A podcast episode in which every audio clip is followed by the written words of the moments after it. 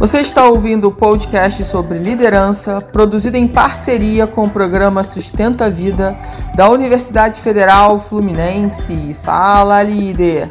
Eu sou Fernanda Gonçalves, administradora, pós-graduada em recursos humanos, treinadora comportamental pelo IFT. No episódio de hoje falaremos sobre delegando de maneira eficaz.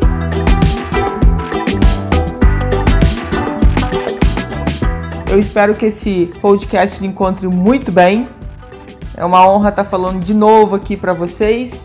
E esse tema é muito importante e é bom que a gente sempre passe por ele aqui entre os podcasts. Por quê?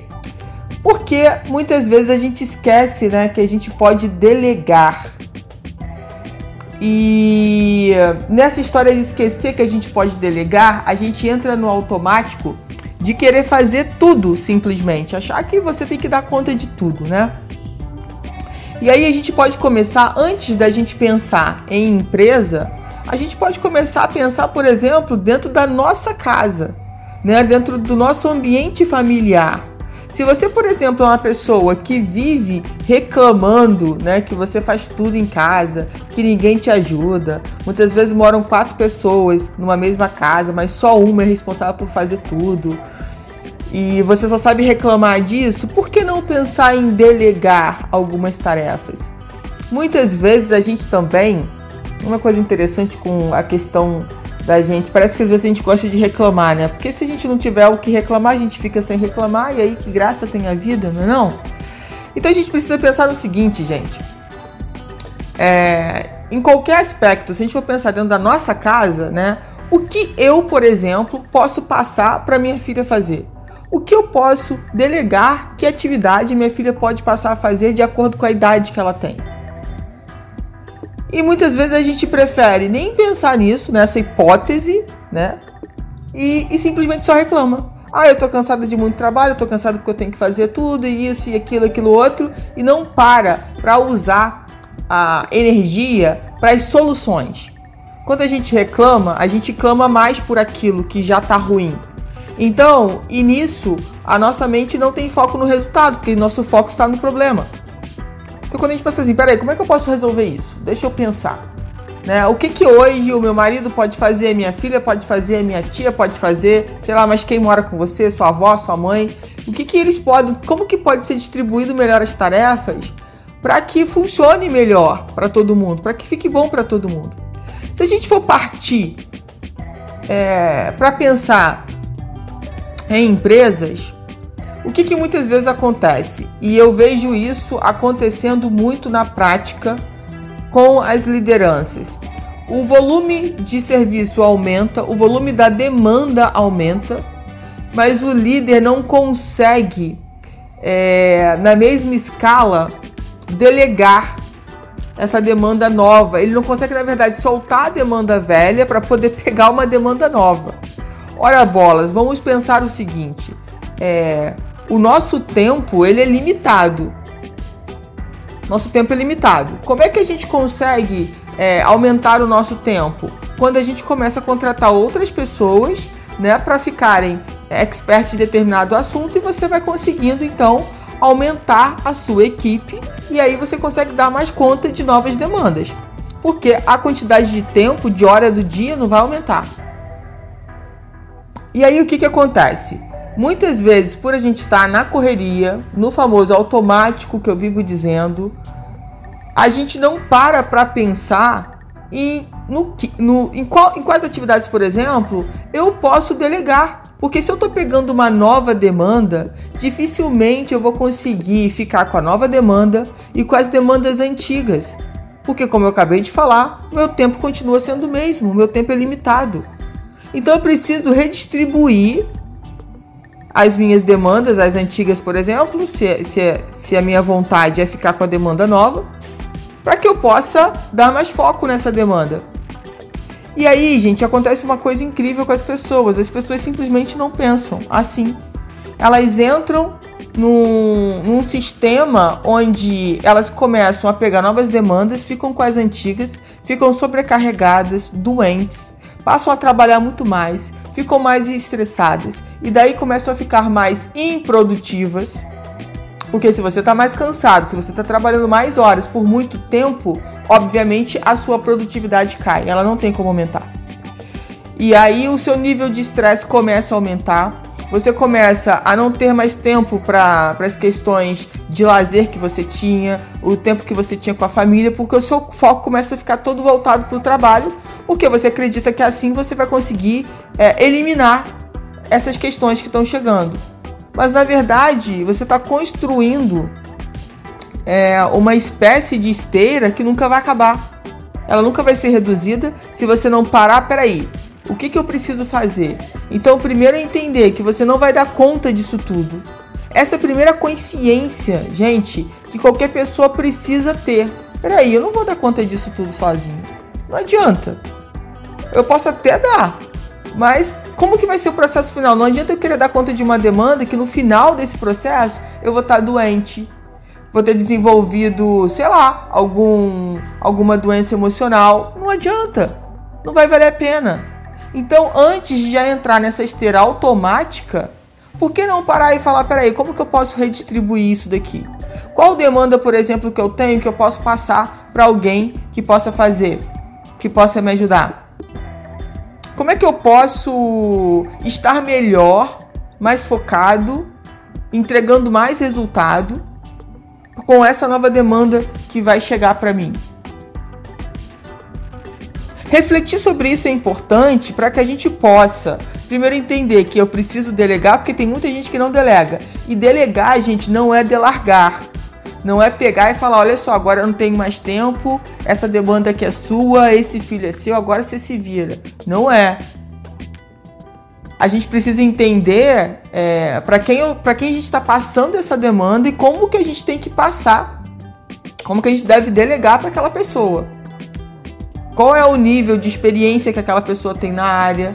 Como que vai ser o seu acompanhamento? Eu acabei de falar, delegar não é delargar.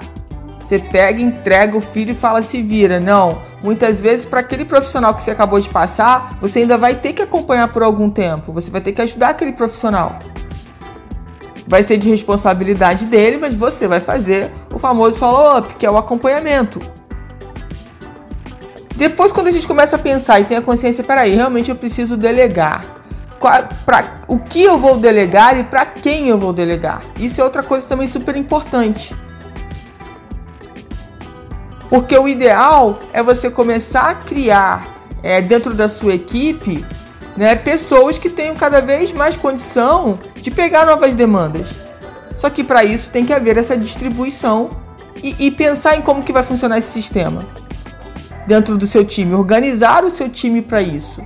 Aquele que de repente eu gosto muito de pensar que eu prefiro obviamente passar determinadas demandas para aqueles que têm mais facilidade.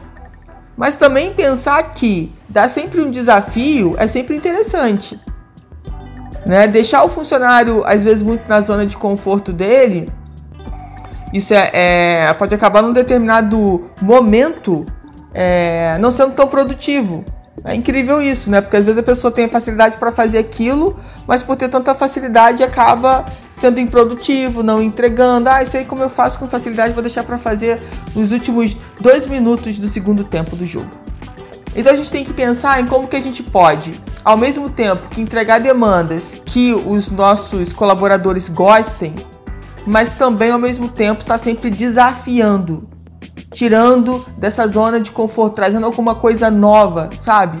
Acho que isso é importante sempre para o time e, obviamente, também junto pro, com, pro líder que vai estar tá delegando, explicando essa nova tarefa, essa nova demanda, até para que ele possa crescer e também, gente, pensar na parte estratégica, né, daquele setor, daquele segmento que ele está atuando. Se a liderança ficar o tempo todo no front, no operacional o tempo inteiro, ela não consegue desenvolver a parte estratégica. E isso é uma, uma das grandes dificuldades que eu vejo quando a gente precisa promover alguém para o cargo de liderança. Por quê? Fica naquela briga ainda, que é uma briga interior, né? Daquele líder que assumiu esse novo posto, de peraí, eu não tenho mais as atividades operacionais para fazer e o que, que eu tenho que fazer com esse cargo de liderança? Qual é a minha responsabilidade? Quais são os resultados que eu preciso trazer para a organização? Então, dentro desse contexto, muitas vezes, a própria liderança, que aquela pessoa que acabou de assumir, né, que foi promovida, ela segura é, essas atividades dela assumindo um novo cargo, porque acredita que vai, vai dar tempo. Ah, eu vou ter tempo para fazer a parte que eu já fazia, mas coordenar a equipe, pensar na parte estratégica, agir de forma estratégica, né? Buscar formas ali do setor que essa pessoa está assumindo é, crescer de forma produtiva, de forma estratégica, trazendo mais qualidade de vida para os colaboradores, enfim, pensar em coisas, em situações, junto inclusive com o RH, que muitas vezes antes aquele setor não tinha, aquela empresa não tinha, aquela equipe não tinha. Trazer novos ares, sabe? Novos desafios. E muitas vezes essa coisa de se prender muito ou ficar com medo de entregar uma tarefa. Ah, mas essa pessoa não vai fazer como eu faço. É verdade. Ninguém vai fazer como você faz, ninguém vai fazer como eu faço. Isso é impossível. Porque só, só tem eu que faz realmente do meu jeito, só tem você que faz realmente do seu jeito. Mas a questão não é fazer do meu jeito ou do seu jeito. A questão é fazer da forma como a empresa quer para que o resultado seja alcançado. E dentro disso, entender que cada um tem um processo de aprendizagem, que é outra coisa que é importante quando a gente fala de, de, de delegar, né? E não delargar. Então, assim, você precisa acompanhar porque cada um tem um ritmo de aprendizagem. Talvez aquele colaborador vai é, conseguir aprender aquela tarefa muito rápido, talvez um pouco mais lento, ou não tão rápido como você pensava que fosse porque pode acontecer ali que você descubra que ele tem alguns gaps, que ele de repente precisa aprender outras situações dentro daquela mesma atividade. Então, assim, é importante ter bastante paciência é, e entender o processo de cada um e dar esse apoio. Dar esse apoio é muito importante para que a pessoa que está assumindo essa nova tarefa possa saber que pode contar com você né, se ela tiver alguma dificuldade. Isso é muito importante nesse processo. Entender o seguinte, quando você diz pro, pro seu colaborador que está assumindo aquela nova tarefa, olha, eu vou estar tá aqui com você, vou estar tá te acompanhando até você entender todo o processo dessa atividade. Não vou te deixar aqui na mão. Isso é uma forma de deixar essa pessoa, esse colaborador, mais tranquilo nesse processo de aprendizagem. É aquilo que eu, que eu falei para vocês. É, o desafio ele é muito interessante, mas também tem que ser um desafio onde haja apoio. Não pode ser aquele desafio bomba atômica que você joga na mão da pessoa e fala, ó, se vira. Daqui a 5 segundos vai explodir, dá o seu jeito, passa para alguém se você não quiser que exploda na sua mão. Então não pode ser assim. Quando a gente fala né, de time de liderança, é exatamente buscar um ambiente harmônico, um ambiente de aprendizagem, um ambiente de apoio, um ambiente onde as pessoas consigam entender que se acontecer o erro, e é muito provável que aconteça algum erro, que haja um apoio para a correção desse erro. E não só porque é muito natural as pessoas apontarem quem errou, né? crucificar quem errou e esquecer de acertar esse processo para que outras pessoas não cometam o mesmo erro. Isso é trabalhar em equipe. Isso é entender que fatalmente as pessoas vão errar, mas não porque elas querem, porque é um processo novo. E num processo novo, a tendência é que as pessoas cometam alguns erros no início. Depois que elas aprenderem todo o processo, fica muito difícil errar, mas ainda pode acontecer. Mas aí, como a sua empresa trata o erro? A sua empresa é aquela, ou o seu líder é aquele que crucifica, que joga 10 mil pedras, que esquece tudo de bom que o colaborador fez? Isso é importante pensar, gente. Porque se você tiver uma liderança onde, por exemplo, o líder, na hora de dar um feedback negativo, ele simplesmente faz isso na frente de todas as outras pessoas, realmente fica uma situação muito difícil da gente conseguir trabalhar e melhorar no dia a dia a gente aprende essa regra de ouro de liderança, né? O feedback negativo tem que ser dado em particular. Então é sentar com aquela pessoa, ouvi-la, né? saber o que aconteceu, para que de fato você possa entender melhor é, como o erro aconteceu. E óbvio, corrigir isso no processo para que outras pessoas não cometam esse mesmo erro. É, é muito importante esse apoio quando a gente fala de de delegar tarefas, né? Exatamente porque as pessoas, quando vão receber essas tarefas, elas também têm a responsabilidade do resultado dessas tarefas. Se não houver o apoio, como elas vão se sentir realmente incentivadas é, a assumirem essas novas responsabilidades? Se na hora do erro a empresa não pensa ou o líder não pensa duas vezes em logo chamar a atenção e, e infelizmente dar o feedback de forma errada.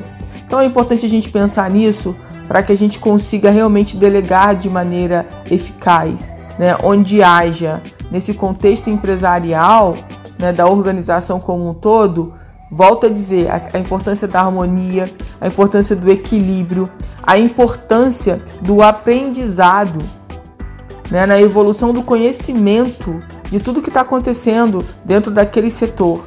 Então é importante a gente olhar para isso e, e, sempre pensar se tem como dentro é, da área que a gente está trabalhando, né, até reorganizar as atividades entre as pessoas, até fazer troca das atividades dentro das pessoas, dentro, desculpa, do setor, fazer a troca de atividades é, dentro do setor entre as pessoas.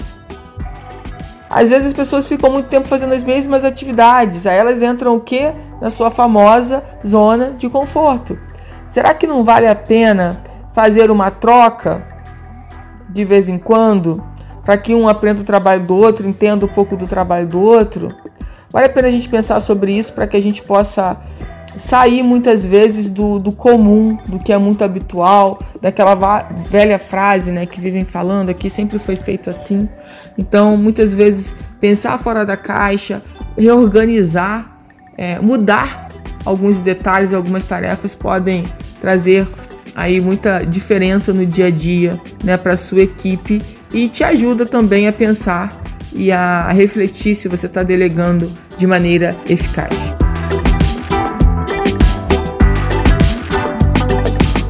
Você ouviu mais um episódio do podcast sobre Delegando de Maneira Eficaz, do Programa de Extensão Sustenta a Vida da Universidade Federal Fluminense.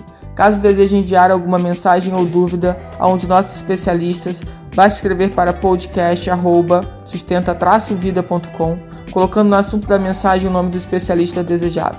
Para mais informações sobre nossos projetos, acesse sustenta-vida.com, nosso-ed.com e fernandagonçalves.com.